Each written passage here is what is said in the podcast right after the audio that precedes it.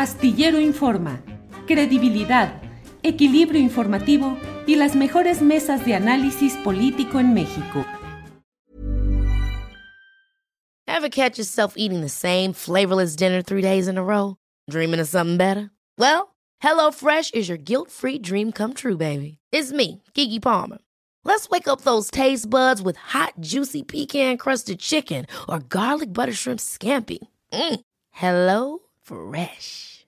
Stop dreaming of all the delicious possibilities and dig in at HelloFresh.com. Let's get this dinner party started. Hey, it's Ryan Reynolds, and I'm here with Keith, co star of my upcoming film, If, only in theaters, May 17th. Do you want to tell people the big news?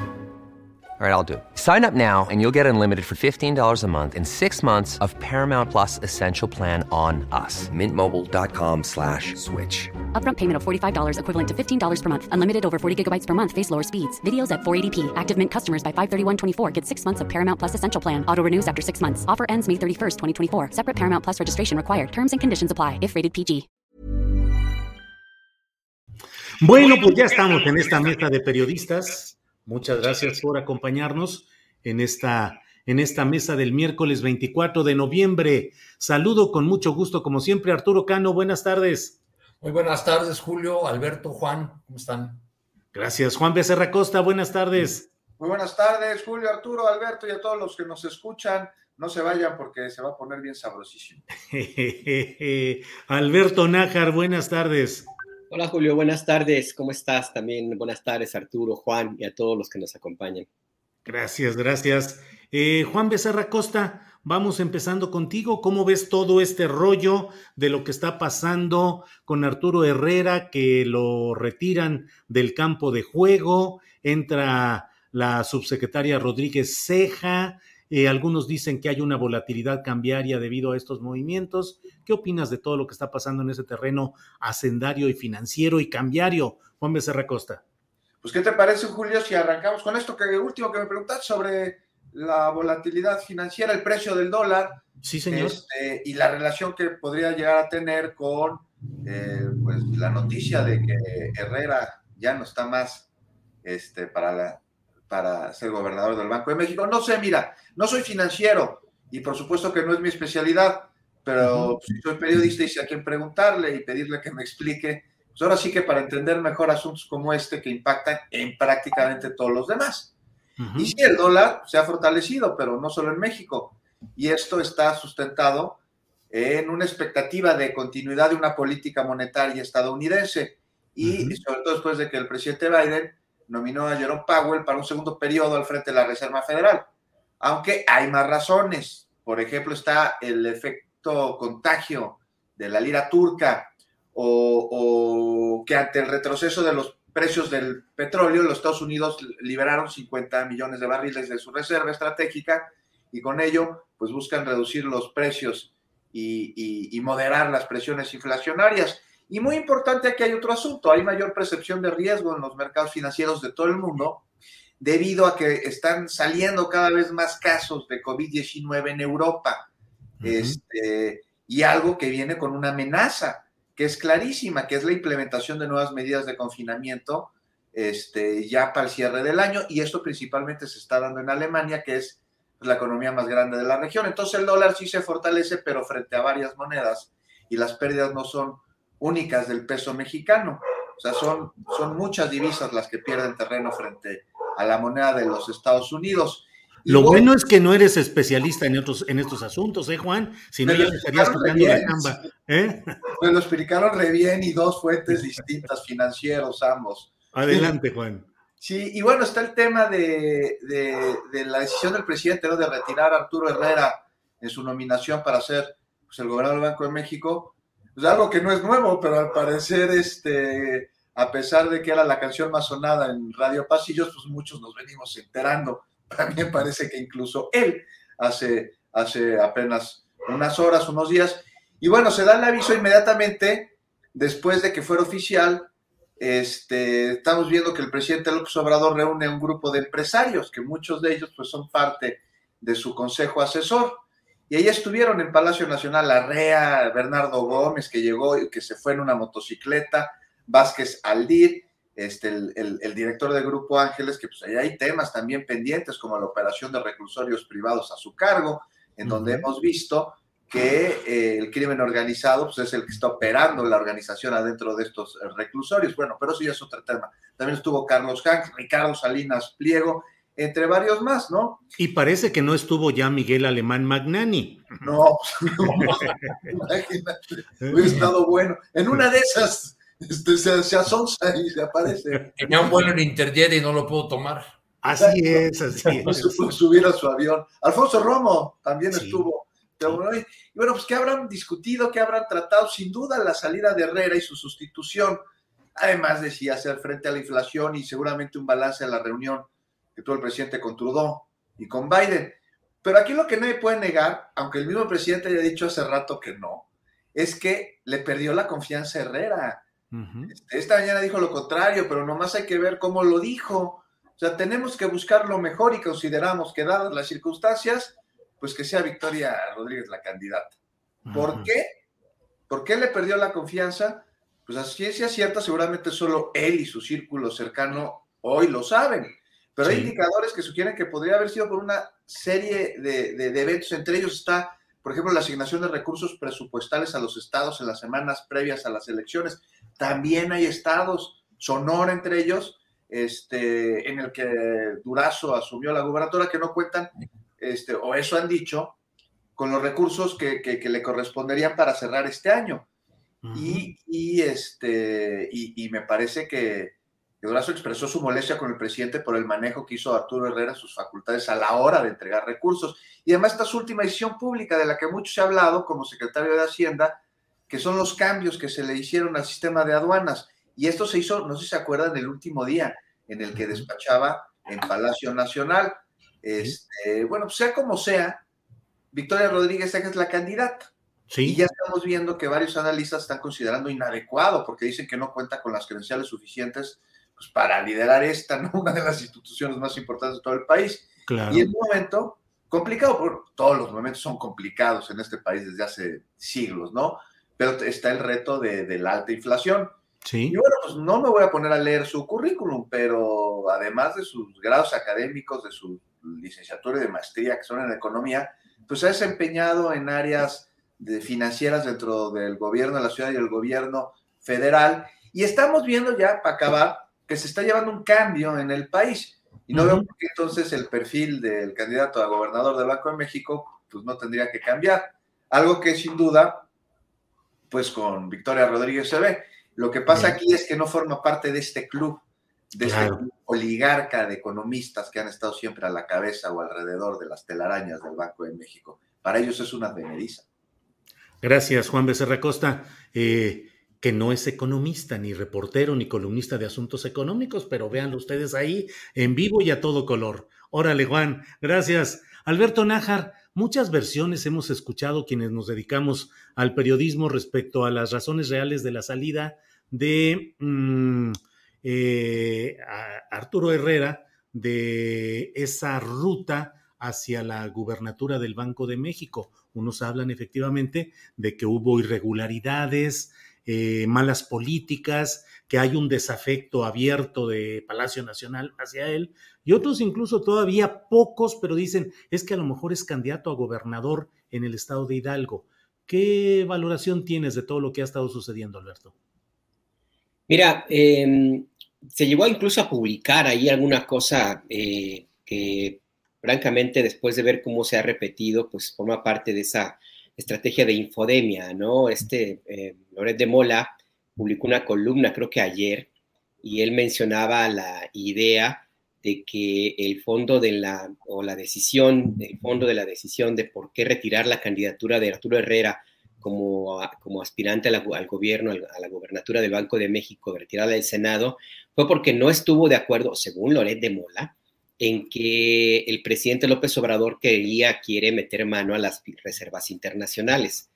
Esto, esto denota, obviamente, pues, este, ¿cómo te diré? Pues yo estoy convencido de que el odio embrutece, ¿no? Este, y creo que este es el caso. Legalmente no se puede.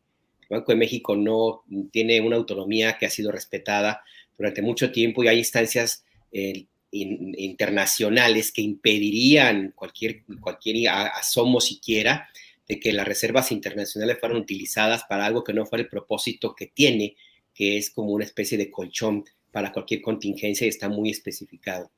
Entonces yo me inclinaría más por un tema, eh, sí, como, como lo mencionaba Juan, eh, de que no hay como una, una, digamos, conformidad con la actuación de Arturo Herrera en alguna de sus ya eh, funciones como secretario de Hacienda y otras. No, me, se me hace un poco difícil aceptar que el único argumento para, para que se proponga a Victoria Rodríguez sea por el género. Me parece que, pues sí, es válido, pero no creo yo que sea el único y coincido con Juan, mm, la razón verdadera pues se va a conocer en algún momento. No sé si Arturo Herrera vaya a hablar y a contar la historia, no lo veo en el perfil de Ursúa, que después de ser de renunciar, pues de salir de Hacienda, se ha dedicado a hablar y hablar y hablar y hablar. Yo no veo a Arturo Herrera en, ese, en ese talante, pero se va a saber cuál será el fondo del asunto. Hasta ahora, hasta ahora yo sí me inclino más por un tema que tendría que ver con su desempeño y también alguna otra inconformidad que pudo haber detectado el equipo cercano del presidente acerca de la reacción del Banco de México. Eh, y obvio, obvio también, eh, no hay que olvidarnos que existe un debate, una controversia interesante dentro del gabinete presidencial sobre los llamados eh, puros, los puros de, del obradorismo y los que se considera pues, más cercanos al reformismo o sea, Claudia Sheinbaum y Marcelo Ebrard, para, para decirlo claramente, que sean como las cabezas más visibles. Así es que yo creo que ahí también hubo eh, algún debate en el sentido de que estarían pensando en que se ocupara una posición eh, en el Banco de México que va a durar varios años eh, para quien, quien va eventualmente considera que puede ser el próximo la próxima presidenta de la República. Entonces yo creo que también eso tuvo mucho que ver en el ánimo del presidente López Obrador.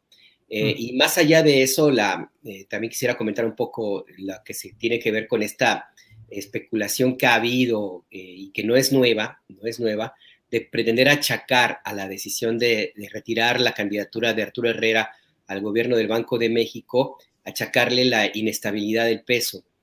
El peso y el dólar, el tipo de cambio, se mueven por N razones. Cada fin de semana, los viernes aumenta el precio del dólar por la demanda, por la gente que va a salir de paseo, o así era antes de la pandemia. Cada fin de mes y cada cierto tiempo hay un incremento eh, en el precio del dólar porque los bancos envían a sus, a sus casas centrales una cantidad importante de dólares, de dólares, justo para, pues, como el reporte de, que tienen que entregar cada, cada cierto tiempo, y eso encarece el tipo de cambio. Y en este caso, además de las razones que ya dijo eh, Juan Becerra, eh, no hay que olvidar que hay un proceso de inflación mundial, pero particularmente en América, que ha sido muy fuerte. Las cadenas de producción están muy alteradas después de la, de la, pandemia, bueno, como un resultado de la pandemia de la COVID-19. Esto ha encarecido algunos productos por una demanda súbita, eh, porque la gente empezó a salir del confinamiento y pues demanda demanda productos y la, capacidad de, producción ciertamente es limitada. Entonces eso encarece los productos y va al alza la inflación. Y además no hay que olvidar tampoco que hace ya meses, desde que asumió Biden el gobierno de Estados Unidos, la Fed ha mantenido sus tasas de interés muy bajitas, casi cercanas a cero. Y esto ha, ha, recibido críticas de parte de analistas en Estados Unidos que están recomendando que aumente las tasas como una forma también de combatir la inflación allá en ese país y este rumor de que habrá un incremento de tasas tiene ya un par de semanas. Entonces, cuando aumentan las tasas de la Fed, el dólar se encarece. ¿Por qué? Porque los capitales golondrinos simple y sencillamente se van a lo seguro. Y lo seguro no es necesariamente el peso, sino son los dólares. Entonces se van y pues aumenta, aumenta el tipo de cambio. Todo este montón de cosas alteran pues el tipo de cambio y esto se sabe y esto tenía mucho tiempo. La última vez que el dólar se mantuvo estable a fuerza, pues fue en los años 80, creo, cuando todavía no, no había el tipo de cambio volátil. Y esto hace mucho tiempo que dejó de ser un referente para medir la estabilidad o no de un país y de México muchísimo menos, justamente por todo este tipo de circunstancias que hemos comentado aquí en esta mesa. Así es que pues todo lo demás es como espantar con el petate del muerto, es como tratar de, de lanzar eh, cazabobos o engañabobos y pues solamente se lo creen quienes realmente están en la idea, en la idea de que cualquier cosa que suceda en México, pues es responsabilidad de Andrés Manuel López Obrador.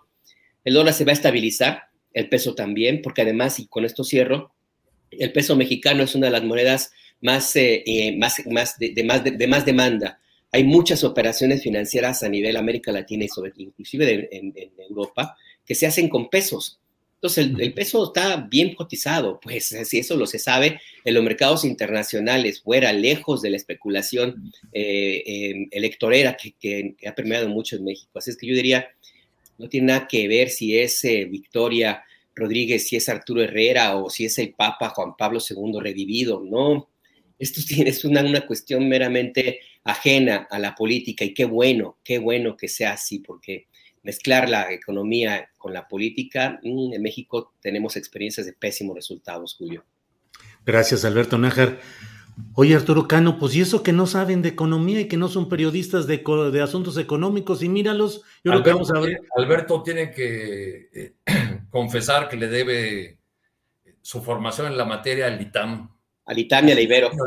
Al ITAM y al... ¿Tú eres licenciado en economía, Alberto? No, soy licenciado en comunicación, pero estudié en diplomado de periodismo económico en el ITAM y otro curso de macroeconomía en la Ibero. Así es que, pues sí. Y yo fui al ITAM, pero no dominó en la no cafetería con unos cuates que iban ahí. Sí, sí, sí, hay humildemente. Pues Arturo Cano, pues regresemos a lo político, que es lo que nos dejan las formas. Perdón. Más allá de lo que estaba explicando Alberto, que tiene toda la razón con este, esta introducción que nos daba al papel del peso mexicano, su lugar en el mundo, creo que eh, sigue profundamente arraigado en la psique nacional eh, el, el hecho de que cuando vemos que el dólar se mueve, es el anticipo o es el preámbulo o es la antesala de una crisis. Eso es algo que no ha cambiado, pese a que eh, eh, la explicación que nos ha dado Alberto este, es muy razonable, pero a ojos de la opinión pública o de mucha gente sigue esa cosa, ya se movió el dólar, ya este, pues, compra dólares, ¿no? Este, antes de que suba más, y cosas por el estilo. Y eh, en ese sentido, pues la oposición naturalmente utiliza eh, este, estos movimientos de la, de la moneda, de la paridad, para hablar o para insistir eh, en lo que ha insistido a lo largo de todo el gobierno de Andrés Manuel López Obrador, que es en el fracaso del presidente en la materia, en que el presidente no sabe de economía. Cada vez que ha habido movimientos en el área financiera, cuando salió Ursúa, ocurrió, cuando se fue Herrera también, eh, han hecho una y otra vez los pronósticos de ahí viene el, apocalipsis, ahí, viene eh, un desastre o el, desastre que nosotros habíamos anticipado y no ha ocurrido en ninguno de los casos. Igual para mandar señales de tranquilidad, pues se dan estos eventos como el que vimos del presidente en su reunión con los empresarios, donde además de los temas que ya eh, eh, enunció Juan, pues quizá también abordaron el asunto del aumento al salario mínimo que se define en estos días y, el tema de la, eh, de la recuperación de empleos. Este, creo que la, así entraríamos, Julio, a la parte política de este asunto de, la volatilidad y de los cambios que, que han originado. Ahora, por otro lado, para nadie es un secreto que quizás salvo Rogelio Ramírez de la O, eh, actual secretario de Hacienda y, cercano a Andrés Manuel desde hace más de dos décadas, eh, la relación del presidente con los funcionarios expertos en temas financieros, pues siempre ha sido complicada. Aquí ya conté en alguna ocasión que hace ya algún tiempo eh, un funcionario que trabajaba en la frontera se acercó al presidente y le dijo que no estaba, que estaba fallando el, tema del IVA fronterizo que se iba reducir y que eh, requería el registro de los empresarios. Eh, el presidente le dijo que por qué no le habían informado antes y soltó una frase eh, más o menos en este tono, estoy rodeado de neoliberales. Este, esa, digamos, ha sido la, actitud del presidente frente, a los funcionarios del área, ¿no? Hay una, digamos, una distancia por las maneras, por los modos de hacer política, por, por la, forma como toma las decisiones, que, que eh, digamos, la distancia de, funcionarios que durante muchos años, o sea, formados eh, con los tecnócratas, que durante muchos años eh, mantuvieron las decisiones en sus manos, porque convencieron a los políticos de que las decisiones tenían que ser técnicas y no políticas. Arturo, gracias. Juan Becerra Costa, ¿qué onda con el acuerdo publicado por la Presidencia de la República en el Diario Oficial de la Federación para declarar eh, de seguridad nacional y de interés público obras y proyectos asociados al gobierno federal que sean de carácter estratégico o prioritario? ¿Qué opinas del acuerdo en sí mismo, del contexto respecto a los amparos eh, que por cascada presentan algunos grupos contra esas obras estratégicas y la reacción que está habiendo en términos mediáticos y políticos sobre este tema, Juan? Por ejemplo, del INAI, ¿no, Julio? Que ya va a presentar un recurso ahí. No, pues hay un río revuelto, Julio. Y bueno, pues ahí está este decreto que, por un lado, no hay duda que responde a situaciones que requieren ser atendidas y que son prioritarias. Y que ahorita vamos a ver por qué, pero claro que forman parte de asuntos de seguridad nacional. O sea, esto viene porque con intereses bien mezquinos que han sido además ajenos al desarrollo, los proyectos se han detenido por interpretaciones de la ley con las que se abusa. Y entonces, para que puedan avanzar estos proyectos, pues el presidente, pues en su pragmatismo, le hace este decreto o acuerdo, como le quieran llamar, para poder avanzar en las obras, para que ya no las detengan. Ahora, aquí, el decreto y sus efectos deben ser revisados, me parece, pero sobre todo blindados en el interés por el que fueron suscritos, porque puede dar pie a intereses bien oscuros de los que nadie está ajeno. O sea, las intenciones del presidente por las cuales se emitió no son las mismas de muchos que dicen estar en el movimiento de transformación.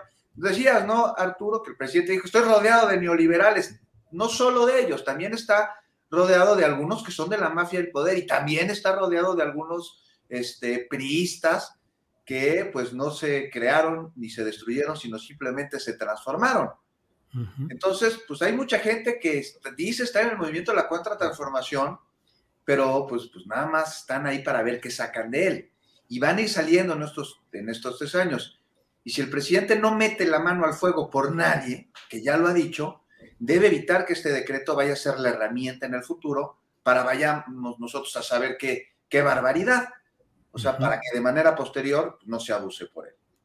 Y bueno, también es, me, preguntas de los amparos, Julio, pues es una, respuesta a ellos, o sea, se han convertido en deporte de la oposición. Y es que el amparo, este, pues ya no es una herramienta que defiende a las personas ante una arbitrariedad, no, no solamente es eso, ante una arbitrariedad por parte de la autoridad. Se ha convertido en una herramienta para la impunidad y para obstruir con tintes políticos proyectos que son prioritarios del país. Ahora, el INAI se trepa su prieto azabache y va a presentar la controversia constitucional. Y estará bueno revisarla, porque hay que entender bien qué es la seguridad nacional. O sea, muchos se ha hablado con ellos y parece que algunos entienden que nada más es un asunto de pistolitas y de metralletas y de combate a la delincuencia y el narco, y no, va mucho más allá, tiene que ver incluso con nuestros recursos naturales. A mí me tocó ver de primera mano cuando Fox creó este Consejo de Seguridad Nacional que tenía mucho nombre, estaba muy decepcionado porque en él se atendían asuntos, este, por ejemplo, de inundaciones o de cambio climático y, pues eso es seguridad nacional y Fox no lo entendió. Es la condición necesaria que, que proporciona el Estado para, para garantizar la prevalencia de su integridad, de su territorio, de su independencia, de su soberanía, de su Estado de Derecho, de su estabilidad política, social y económica y la consecución de sus objetivos nacionales. Dicho esto, el que se declare de interés público y seguridad nacional no necesariamente implica que no habrá transparencia, porque ya lo dijo el presidente, la habrá. Punto y aparte merece lo dicho por el presidente sobre la actuación en el pasado del INAI, que esto lo dijo hoy en la mañana, que en efecto ni fue transparente ni fue autónomo, pero si quieres, Julio, eso ya lo revisamos en otra ocasión para no desviarnos. Gracias, Juan Becerra Costa. Eh, Alberto Nájar, ¿qué opinas del famoso y polémico acuerdo, eh, de lo que implica, de los riesgos para conocer, para la transparencia en cuanto a la asignación de las obras y servicios? La opacidad que algunos eh, reprochan y por otra parte eh, pues la defensa que hacen quienes consideran que es un mecanismo de, de reacción del propio gobierno federal ante el riesgo de que mediante amparos hechos casi en maquiladora puedan estar boicoteando este tipo de obras y de proyectos estratégicos o prioritarios. ¿Qué opinas, Alberto? Mira, em, es un acuerdo eh, que es distinto a un decreto y eso, ahora sí me, lo, explicaron en la mañana. Ahora vas a ser abogado, ahora en asuntos jurídicos. Muy bien, Alberto. Es un acuerdo, no es un decreto, sí hay, sí hay diferencia. Y nada más por ese hecho de que es un acuerdo que tiene que ver con la vida interna de la administración pública del gobierno federal, ojo, nada más por eso ya habría que revisar si procedería o no la, intención de promover un recurso de, de inconstitucionalidad, porque no estamos hablando de un nivel de esa naturaleza. A lo mejor puede haber que haya alguna consecuencia en términos de que lo que implicaría el dificultar el acceso a la información pública de ciertas obras, que me parece que eso se puede salvar eh, de, en ciertas maneras, y una de ellas, curiosamente, es el amparo, porque también se ha dicho, eh, se ha planteado ahí la, idea de que no se va a poder eh, amparar, no, sí se, puede, se pueden amparar, sí puede haber amparos, y ahí tendría la Corte que emitir alguna opinión, que no estoy muy seguro que tenga que emitir alguna, una, sentencia, tal vez que de una, una opinión que pudiera normar el criterio, de los jueces de amparo. ¿Esto a qué me refiero? Pues que al momento de tratarse de un asunto de seguridad nacional existen ciertas restricciones que están establecidas en la ley y que implican justamente eso, un atentado a la, a la, seguridad del Estado mexicano. Entonces, por eso ahí sí hay cierta eh, eh, imposibilidad de saber de qué se trata, ¿no? Entonces, por, por ese lado, pues ahí viene una batalla legal. La Corte tendrá que decidir si tiene implicaciones que se violente algún derecho, ojo que la Corte es constitucional, la Corte eh, viola sobre todo los derechos humanos, según el artículo 1 de la Constitución, y por tanto se puede argumentar que se violenta el derecho a la información. Eh, y eso tendría que ser, creo yo, la discusión de los ministros. Pero más allá de eso, que se ha planteado mucho el debate y llegó alguien a decir que equivalía a un golpe de Estado, o sea, imagínate. Pues sí, imagínate. Y bueno, quien estuvo eh, comentando este tipo de, señalamientos fueron personajes de la altura de Chumel Torres, ¿no? Entonces ahí ya con eso ya tenemos el nivel del debate, el nivel de conocimiento que se tendría por ese lado. A mí lo que me preocupa eh, eh, no es necesariamente esta parte de, bueno, sí, que se declare de seguridad nacional algunas obras. Por ejemplo, el tren Maya es de, seguridad nacional, sí eh, un tema de seguridad nacional si es un asunto eminentemente de turismo, para promover el turismo. La construcción de una carretera, por ejemplo, lo puedo entender de un aeropuerto, pero, y eso está catalogado como un asunto de seguridad eh, nacional, no solamente en México, sino en todo el planeta. Lo puedo entender de una presa por el riesgo de que la vuelen y que pueda ocurrir una, una tragedia, pero no lo puedo, no lo podría yo entender en la construcción de alguna carretera, por ejemplo. Y el problema está en que este acuerdo es tan amplio, tan, tan general, que cabe todo. O sea, cabe todo, desde una obra que tenga que sea mínima y que algún funcionario pueda argumentar que se trata de un asunto de seguridad nacional y ya por tanto hace más complicado el, hecho de que, se pueda eh, eh, parar ese, ese tipo de obras. Me parece a mí que, que era innecesario plantearlo como de seguridad nacional. Yo creo que la tomaron como una medida fácil.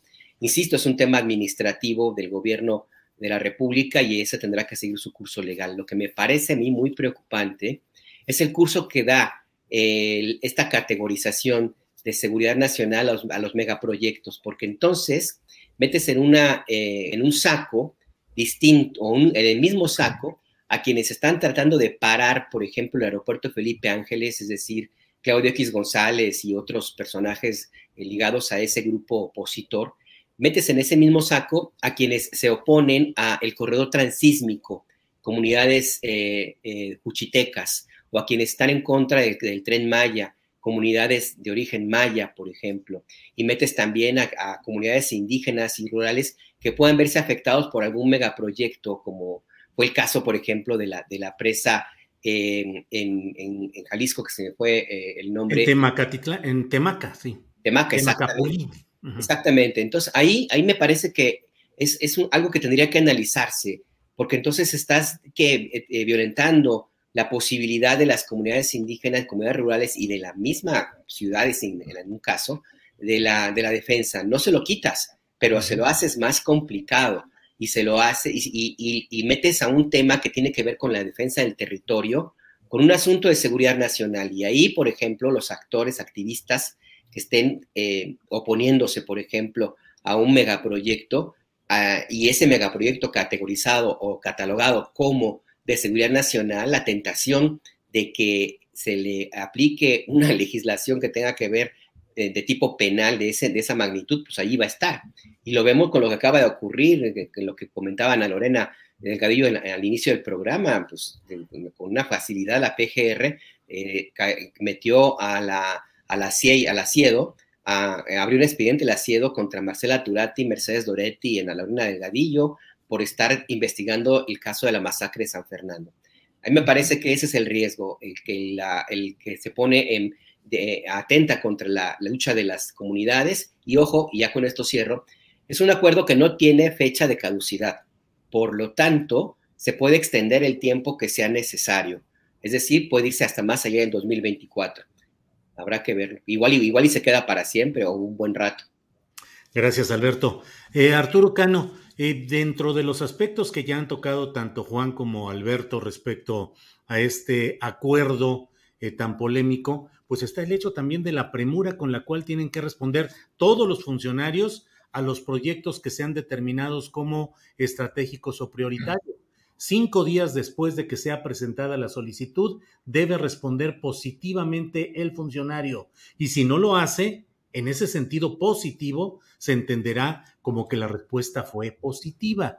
Eh, por una parte, y por otra se mantiene... eso es lo que llaman la afirmativa ficta, señores sí, abogados. Sí, pero la afirmativa ficta implica eh, que puedas decir que sí o que no, y si no lo haces, entonces sí entra la afirmativa. Pero aquí se dice que debe de haberse emitido positivamente la autorización, y si no, en cinco días entra esa especie de afirmativa ficta. Pero yo lo que leí en el acuerdo es que obligatoriamente los funcionarios tienen que aprobar los proyectos que les sean presentados en cinco días. Y en un lapso de 12 meses, esa autorización provisional puede, debe convertirse, debe convertirse en definitiva. Entonces, pues todo el sistema, por ejemplo, en el sur, donde hay una serie de comunidades que están exigiendo, pues que haya los estudios adecuados de medición ambiental y de mil cosas, pues eso se, se anula porque todas las autoridades tendrán que aportar, aprobar los proyectos de una manera rápida y sin mayor discusión. Pero tu opinión, por favor, Arturo. Sí. Pues eh, creo que el presidente tiene más prisa que a principio de año, porque yo les iba a comentar que me, tocó a principios del mes de marzo de este año eh, estar en una gira del presidente, justo por toda la obra del tren Maya. En cada uno de los actos, que fueron varios a lo largo de dos días, eh, hubo la insistencia del presidente en que tienen que terminar la obra, en que tienen que avanzar. que... Escribí, nada más les, les doy el principio de esa crónica, dice, el presidente tiene prisa, nada que en 2024. Quiere dar el banderazo al tren Maya en 2023 de la obra completa, no de tramos, porque asegura, antes de irme a Palenque, dado el nombre sonoro de su rancho, que se hará cargo de, que, de no dejar obras inconclusas. Durante dos días los constructores civiles o militares soltaron cifras como metralla, porcentajes de avance, empleos creados, durmientes en existencia y por recibir, kilómetros desmontados y un largo etcétera. No es suficiente. El presidente López Obrador vino a apurar y reconocer, a expresar confianza al tiempo que apretaba tuercas. Esto fue a principios de marzo y ahora que estamos ya por finalizar el año, pues la, parece ser que la prisa del presidente ha crecido, que quiere apretar todas las eh, tuercas del aparato gubernamental para cumplir con, esa, eh, eh, con esas obras que él considera que serán su legado, el emblema, la representación de, de, su propuesta de desarrollo y de su proyecto político, en cierto sentido. Yo en ese sentido ubico estas, estas prisas del, del presidente que lo colocan siempre en la... En, en el blanco de las críticas, eh, porque la oposición considera que, que estas decisiones, como la del acuerdo, están reñidas con la, con la transparencia. El presidente les responde, no le falta razón en parte, con el tema de que muchos de los organismos que se crearon en los sexenios anteriores, eh, eh, en aras de la transparencia y de la fiscalización, fueron en realidad fachadas, porque Ever catch yourself eating the same flavorless dinner three days in a row? Dreaming of something better? Well, HelloFresh is your guilt-free dream come true, baby. It's me, Kiki Palmer. Let's wake up those taste buds with hot, juicy pecan-crusted chicken or garlic butter shrimp scampi. Mm. Hello Fresh. Stop dreaming of all the delicious possibilities and dig in at HelloFresh.com. Let's get this dinner party started. Hey, it's Ryan Reynolds, and I'm here with Keith, co star of my upcoming film, If, only in theaters, May 17th. Do you want to tell people the big news? All right, I'll do it. Sign up now and you'll get unlimited for $15 a month in six months of Paramount Plus Essential Plan on us. Mintmobile.com slash switch. Upfront payment of $45 equivalent to $15 per month. Unlimited over 40 gigabytes per month. Face lower speeds. Videos at 480p. Active Mint customers by 531.24 get six months of Paramount Plus Essential Plan. Auto renews after six months. Offer ends May 31st, 2024. Separate Paramount Plus registration required. Terms and conditions apply if rated PG. Eh, la, la, corrupción creció y creció, creció hasta llegar a los niveles del sexenio de, de, Peña Nieto, aunque también gracias a algunos de esos organismos fue que se pudo conocer o que se pudo acceder a información que ahora está eh, en las investigaciones de los casos de, de corrupción del pasado. Yo veo eh, que la prisa del, del, presidente, que es cada vez mayor para concluir estas obras y que, y que pues está haciendo lo que lo que sea necesario para que se cumplan y, ojo, eh, dejando ya cada vez más a los, eh, a los militares como los ejecutores únicos de muchos de estos proyectos. Bien, gracias Arturo. Em, Juan Becerra Costa eh, se está anunciando para este sábado próximo en un salón del World Trade Center ahí en la Ciudad de México una reunión en la cual se instalará, dicen, el comité promotor de algo que ahora se va a llamar Frente Cívico Nacional. Las siglas, según me pareció a mí, pues son algo así como Fresín, o sea, va a ser el Fresín, con C, con C. Eh, entonces, no sé qué es lo que suceda, pero los nombres de los personajes que están insistiendo, pues me parecen, eh, pues más de lo mismo, me parecen reciclados. Entre otros, está eh, el senador Álvarez y Casa, Cecilia Soto, eh, Fernando Belauzarán, Gustavo Madero, eh, Acosta Naranjo, Guadalupe Acosta Naranjo, em, hasta Graco Ramírez por ahí anda. En fin, eh, ¿qué opinas de este reciclamiento o relanzamiento, puede ser, de la oposición al presidente López Obrador? Dicen que el propósito fundamental es detectar la candidatura presidencial unitaria para 2024. Van a andar buscando el candidato ideal. ¿Qué opinas, Juan? Pues que está fresa, ¿no? Está fresín. fresín. Los nombres, ¿no? El tumor, el frena, el fresín. No, pues yo digo que en sus, en sus nombres llevan la esencia de lo que les, les motiva. No sé. Mira, sí se van a reunir, pero no sé, Julio, tú, yo le he buscado y me parece que todavía no señalan quién va a ser su líder. No, dicen que no. No, todavía no, todavía no señala quién es su líder. Enumera Fresín problemas dentro de los que destaca, según sus palabras, ataques a instituciones, a investigadores y una amenaza a la autonomía de las universidades, además de autoritarismo, eh, ¿qué más? Falta de políticas de género, que habríamos de hablar al ratito si da tiempo, hace dos años que se metió la alerta género en la Ciudad de México, los resultados fueron interesantes los que va a conocer la jefe gobierno, pero bueno, regresando a este tema, abandono de programas sociales, también dicen los de Fresín, que, que, que, que no puede ser, y, y, y, pues la cantaleta, ¿no? Que el país no solo está peor que antes, sino que está amenazado por la restauración autoritaria. No sé, me suena falso. O sea, no es el, el Fresín, sino sus intenciones, porque el Fresín existe. Es lo que me suena falso en sus intenciones. Y escuchando su discurso, lo primero que me vino a la mente sin saberlo fue a Gustavo Madero, fíjate. julio, pues ya vi que va a estar el próximo 27 de noviembre en la instalación de su comité promotor, un comité con el que sin duda, y ya dijeron, van a buscar jalar a partidos políticos. Y ya hemos visto estos frentes, ¿no? Y, es de lástima porque, porque se necesita de una oposición en nuestro país. Es indispensable que exista para que haya democracia y contrapesos. Son absolutamente necesarios los contrapesos en cualquier país este, democrático, pero que sean reales, que sean con sentido social, no de intereses particulares. Ya, no más que eso. digo que es una lástima porque además estos frentes este, son irrisorios y peligrosos al mismo tiempo. O sea, dan risa porque se les vuelan sus casas de campaña, tan vacías como lo son sus propias propuestas, y peligrosos porque apelan al miedo y al odio. Y, y, eso es lo que están haciendo. En su discurso difunden miedo con mentiras y generan odio buscando a través del gregarismo acentuar las diferencias y diferencias que enaltecen y amplifican, creando con ello mayor polarización. Y nada más hay que ver su discurso. O sea, esos totalitarios mugrosos chairos están polarizando. bueno.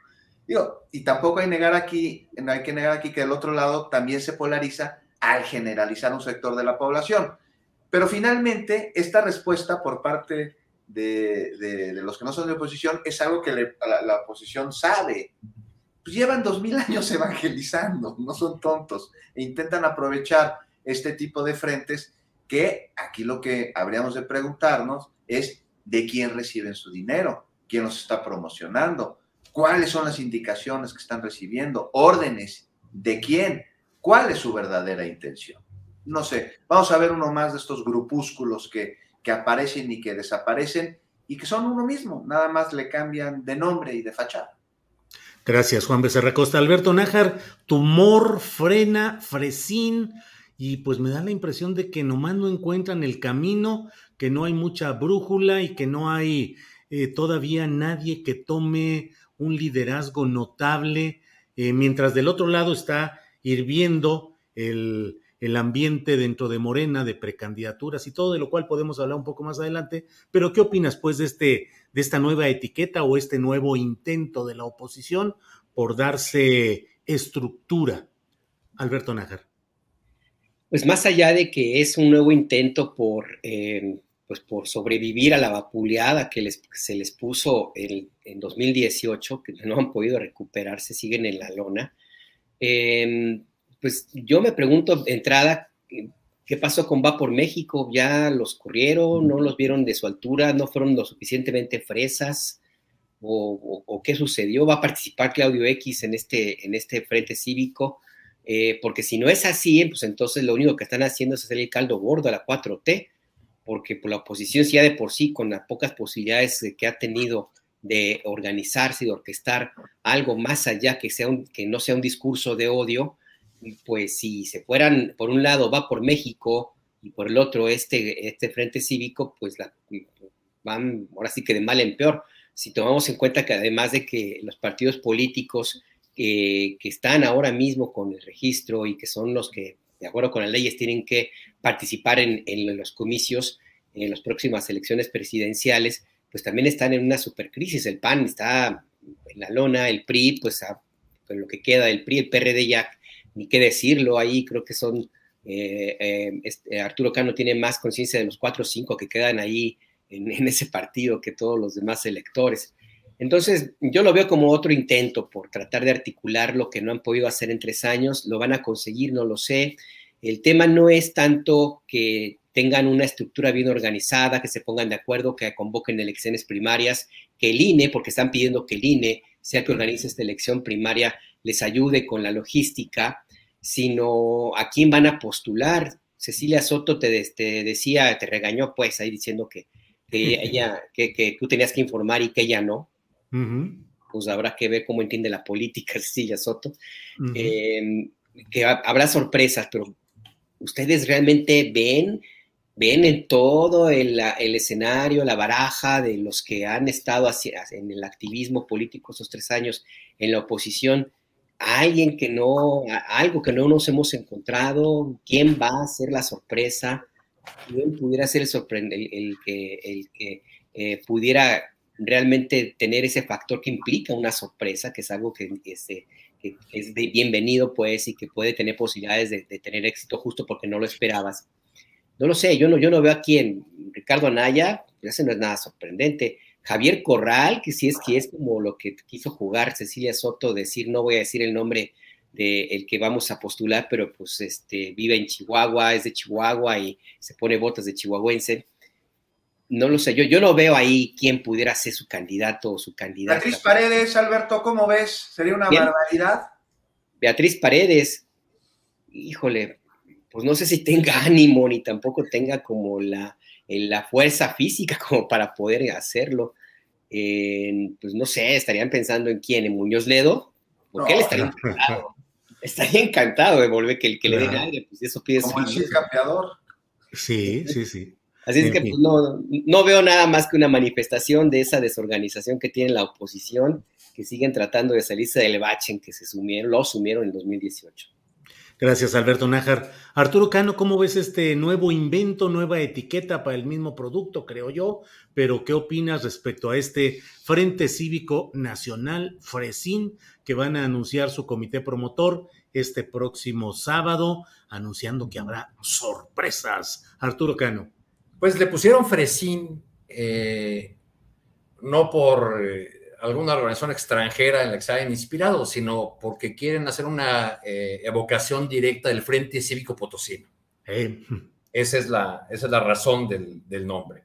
Ahora, ¿por qué este grupo de personas, por los nombres que conocemos, que ya han estado en otras iniciativas opositoras, decide una nueva una nueva opción, una nueva ventanilla, abrir una nueva ventanilla, diría yo.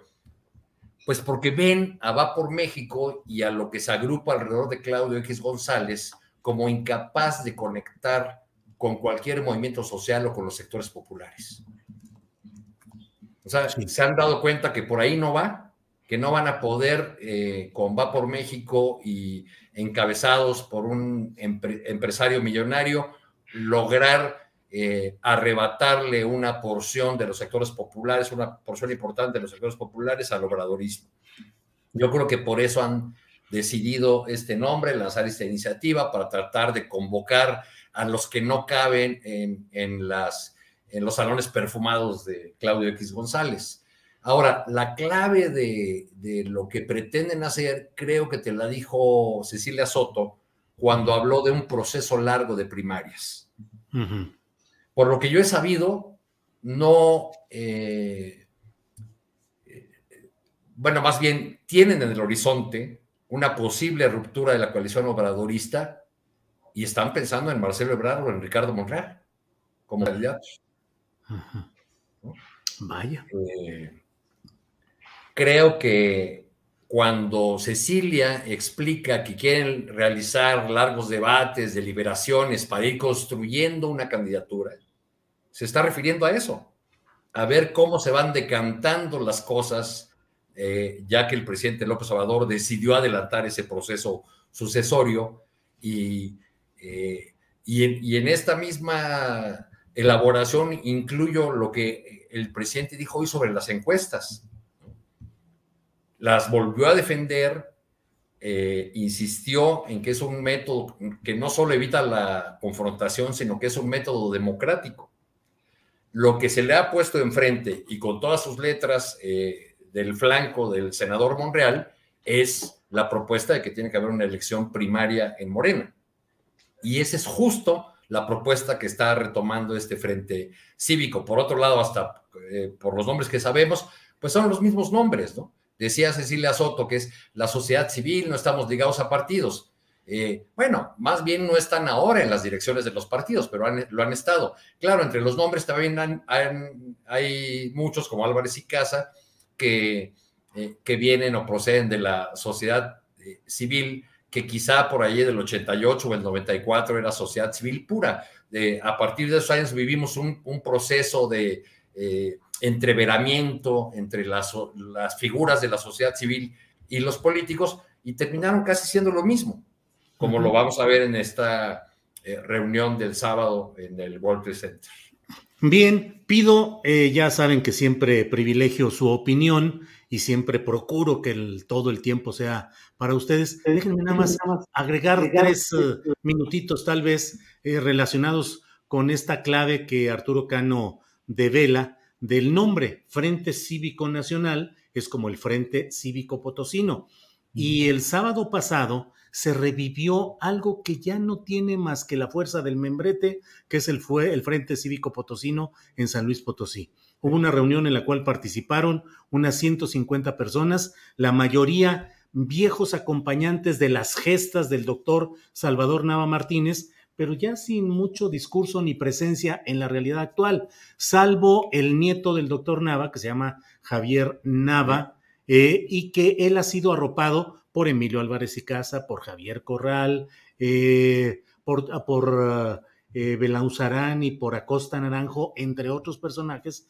Y ahora él, que llegó de la mano de uno de los Gallardo, del papá Gallardo, a la Diputación por el PRD, levantándose la mano y discursos laudatorios de uno a otro, luego se peleó con ellos y terminó convertido en algo muy peculiar, presidente municipal de San Luis Potosí, que luego solicitó licencia para ser candidato del PAN a gobernador, no ganó ahí, perdió, peleó ahí adentro y luego se pasó a Morena y fue eh, candidato a presidente municipal con la propia Morena. Es decir, una promiscuidad política, ideológica, un saltimbanqui en ese terreno y que ahora está siendo señalado Fíjense lo que son las cosas. El presidente municipal de San Luis Potosí es Enrique Galindo Ceballos, quien fue comisario nacional de la Policía Federal con cuentas pendientes por Nochixtlán y por muchos otros lugares. Es el presidente municipal llegado a nombre del PRI y ha presentado denuncias contra Javier Nava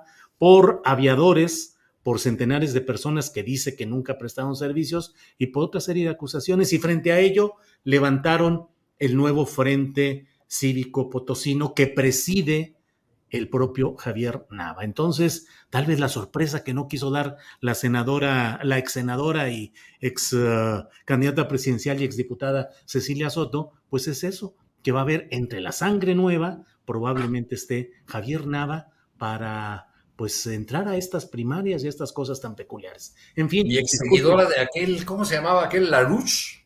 Sí, de Larouche con ¿Recuerdas ese dato de Cecilia Soto? Partido Laborista Mexicano. Partido Laborista Mexicano. De Lyndon Larouche. Lyndon Larouche, el polémico. Ella y su esposo Patricio Esteves eh, fueron los creadores de esa fuerza y una señora Maribilia Carrasco o algo así se llamaba. Sí, sí, sí, sí, así es. En fin, pues ya son las 2 de la tarde con 51 minutos, estamos en la parte final. Así es que Juan Becerra Costa, lo que quieras agregar, el tema que desees, eh, estamos aquí, somos todo oídos, Juan Becerra. Pues un tema pendiente, ¿no, Julio? Un tema pendiente, pero me gustaría saber también ustedes qué opinan de cómo se ha resuelto aquí en la Ciudad de México pendiente no en el sentido de que no se haya hecho nada, sino de que todavía hay mucho, muchísimo, demasiado por hacer y por lograr, pero pues hace dos años se emitió la declaratoria de alerta de género aquí en la Ciudad de México y hoy la jefa de gobierno habló sobre resultados, pero más, o sea, más que más hablar de los resultados, son las medidas las que son de, llamar la atención. Tiene que ver, por ejemplo, desde la prevención en la calle, no sé si han visto estas avenidas, los senderos seguros, la capacitación de autoridades, este, hay cifras de, mayores, eh, de mayor cantidad de personas agredidas que están detenidos porque antes había una cifra negra terrible en este asunto. Entonces llegaba una mujer que eh, acusaba violencia este, de género y cambiaban la tipificación del, delito. Digo, con esto no quiero decir que, esté resuelto, mucho menos, pero sí valdría la pena analizarse que se está buscando la mejor condición social de la mujer a través de una política integral. No sé ustedes, pero yo nunca había visto que se atendiera este gravísimo problema, intentando y haciendo esfuerzos por, primero, intentar eliminar todas estas cadenas que han amarrado a las mujeres de manera centenaria y tradicional a labores de la casa y de sus hijos y resolver que estas eh, pues, este, obligaciones que les ha impuesto una sociedad, ellas la puedan este, de alguna manera satisfacer para llevar a cabo su, labor personal, que tiene que ver con una política integral que busca que las mujeres pueden resolver el asunto de dejar a los niños en algún lugar, el asunto de cuidarlos, el asunto de cuidar a, las personas en, la casa. Y es que, desgraciadamente, por ejemplo, cada 10 de mayo que celebramos el Día de la Madre aquí en México, pues hay que recordar la figura materna que tenemos, que ha sido una heredada de la conquista, cuando Hernán Cortés utiliza a la Malinche y luego la regala a uno de sus generales cuando John es de utilidad, y la población Mexica empieza a emular la manera en la que los españoles trataban a la mujer y empiezan a tratar a sus mujeres de la misma manera. Y entonces tenemos a la madrecita santa, a la madrecita abnegada, de no, mijito, yo ya comí, tú acábate el plato, este, háganme mi fiesta del 10 de mayo y yo cocino y yo limpio para que me agasajen sus amigos y todos, todos se ponen borrachos.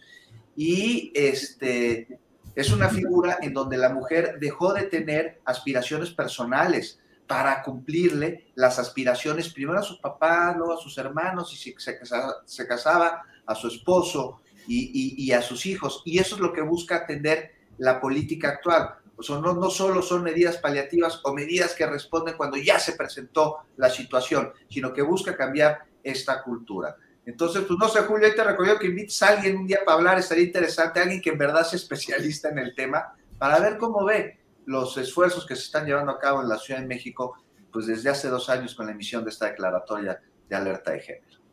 Órale, sí, muy interesante, Juan. Perdón, ¿alguien iba a decir algo? No, eh, Juan, sí, claro. Eh, déjame anotarlo por aquí y es un tema muy interesante. Y bueno, pues te agradezco el, el comentario y la, información, la referencia. Alberto Nájar, en esta parte final, ¿qué deseas agregar, por favor? Mira, en esta dinámica de la discusión que hemos tenido eh, sobre el acuerdo administrativo del gobierno de la República para agilizar eh, la conclusión de los megaproyectos del presidente López Obrador, esta designación o la propuesta de, em, una propuesta distinta al original, sacar, bajar de, la contienda por la gobernatura del Banco de México, Arturo Herrera, em, y ahora con esto del Frente Cívico Nacional y otras cosas todos los días tenemos, se nos ha perdido de vista algo que me parece a mí muy, muy importante y que las repercusiones van a ser a largo plazo. La Suprema Corte de Justicia de la Nación eh, está en el análisis de una eh, propuesta que elaboró la, ministra Ríos Fajat para autorizar o para darle validez a la propuesta del presidente López Obrador de, de permitir la participación de militares en tareas de seguridad pública y hacerlas ya completamente legales. La idea es, eh, la propuesta de la ministra es que no hay violación a la, Constitución y por lo tanto se puede permitir esto, esto que, plantea y que ya de hecho existe por parte del gobierno de la 4T. Em, está en discusión, es posible que se vote y se autorice el día de hoy. No estoy muy seguro que se llegue al fondo del asunto, del asunto de la Guardia Nacional pero de suyo propio el espíritu de lo que se analiza y se va eventualmente a aprobar en la Corte me parece de riesgo, porque es, es algo que no podemos perderle de vista. hay una presencia muy importante de las Fuerzas Armadas, especialmente del Ejército, en tareas que le corresponden a los civiles. Y la seguridad pública, si bien los militares han participado en estas labores, si tú me apuras, desde 1997, el 95, cuando se sustituyó a todos los agentes de la Policía Judicial Federal por eh, elementos de los GAFES y la Policía Militar, de ahí nacieron los Zetas. Eh, si bien es cierto que tiene mucho tiempo, también lo es que el grado de constitucionalidad que se le está dando, esto tiene la posibilidad de que sea permanente y la posibilidad de que en México exista una policía militarizada avanza a pasos rápidos. Y me parece que si le sumamos las áreas en las cuales el ejército, las Fuerzas Armadas están acumulando poder, hay que revisarlo. No me parece que sea la mejor forma de tener una presencia de las Fuerzas Armadas del ejército en un país que aspira a la democracia.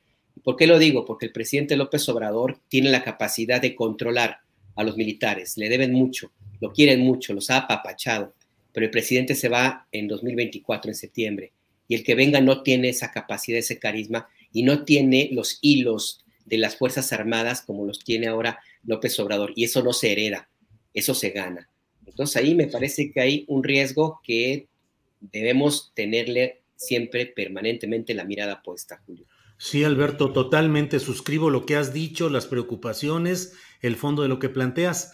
Eh, te comento que ya eh, la sala, la primera sala de la Suprema Corte de Justicia decidió enviar al Pleno de la propia Suprema Corte esta discusión por considerar que es eh, de una gran importancia, lo cual pues es cuando menos en términos procesales de un primer paso es positivo porque había muchas quejas y señalamientos de por qué una primera sala eh, se iba a encargar de resolver sobre un asunto tan delicado. No hay ninguna contravención legal, lo puede atender la primera sala y se acabó, pero parecería de una máxima importancia que debería ser resuelto por el Pleno. Entonces se pasa ya al Pleno, no hay fecha para la mm, celebración de esa reunión, pero la esencia de lo que tú dices yo la suscribo y es una preocupación que creo que debemos de mantener, de sostener en todo este tramo de aquí a que la Corte resuelva sobre este tema delicado, Alberto.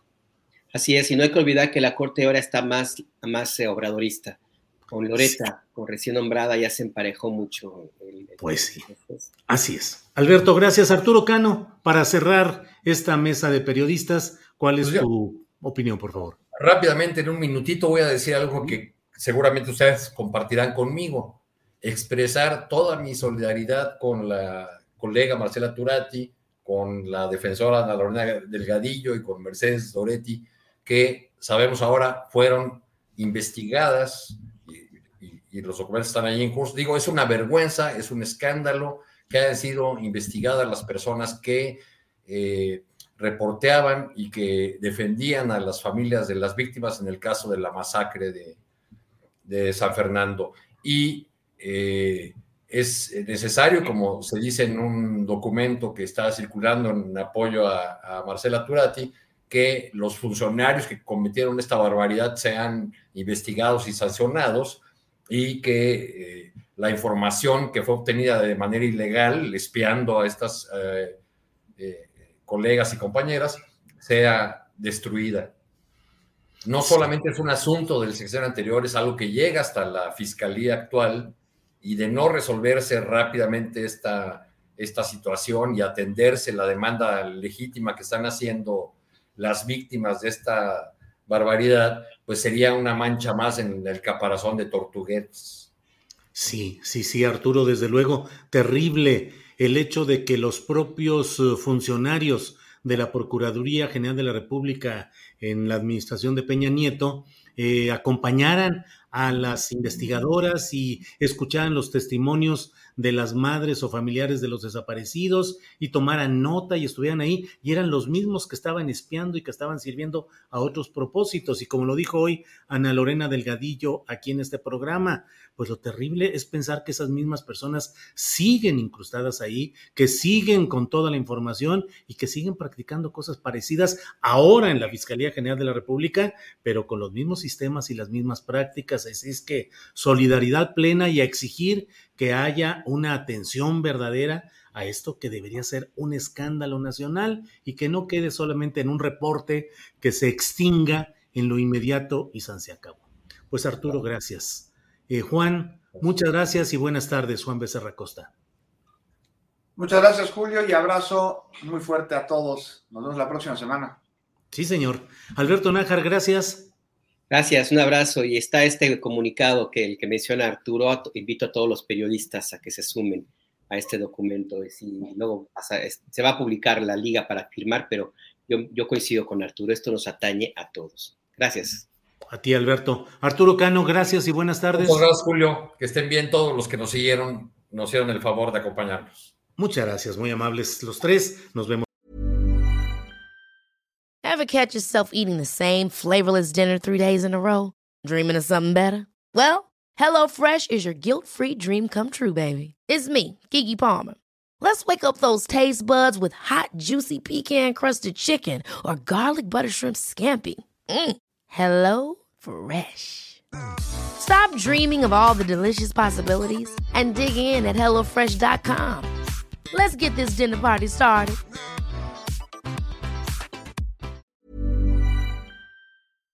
Para que te enteres del próximo noticiero, suscríbete y dale follow en Apple Spotify, Amazon Music, Google o donde sea que escuches podcast. Te invitamos a visitar nuestra página julioastillero.com.